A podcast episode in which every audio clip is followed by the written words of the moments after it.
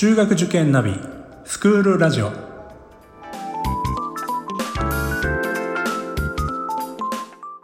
スクールナビゲーターののびるです。この番組は中学受験を目指すご家庭に学校の先生からの生の声や受験に役立つ情報をお届けするラジオです。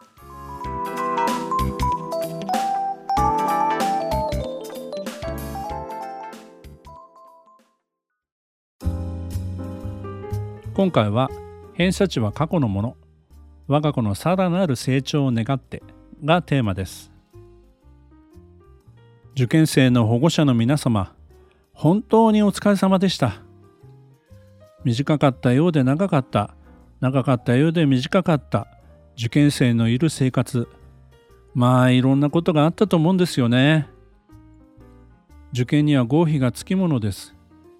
予定通り納得のいく結果を得られたご家庭は本当におめでとうございます。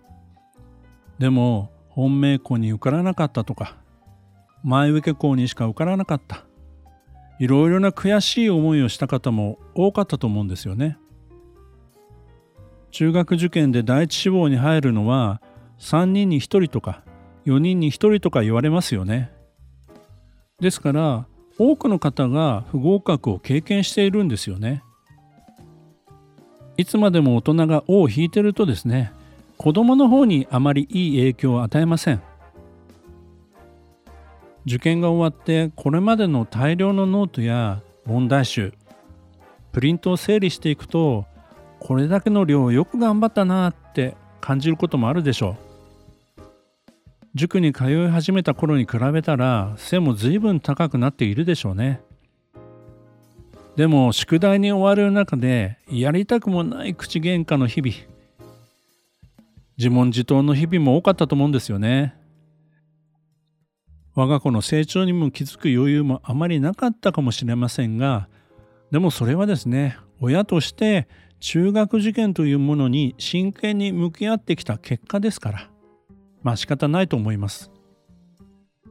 今受験が終わって我が子は体だけでなく心の部分も受験を通して立派に成長したと思うんですよね。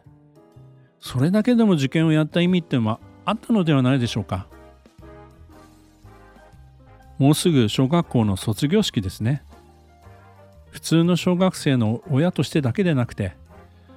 受験生の親としてもこれで卒業です。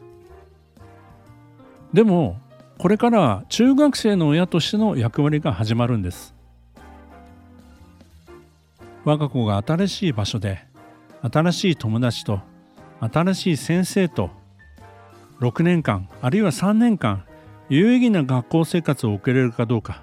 楽しく過ごせるかどうかは子ども自身が学校を大好きになれるかどうかそういうことに関わってきます。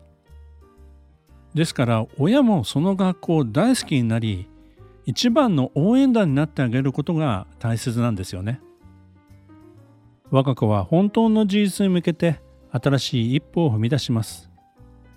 少し寂しい気持ちになるかもしれませんが受験を通して共に過ごした苦楽の時間は親子にとって大切な一生の思い出です。それが消えることはありません。次のステージでさらなる成長を期待して新しい門出を誇らしく見送ってほしいと思います。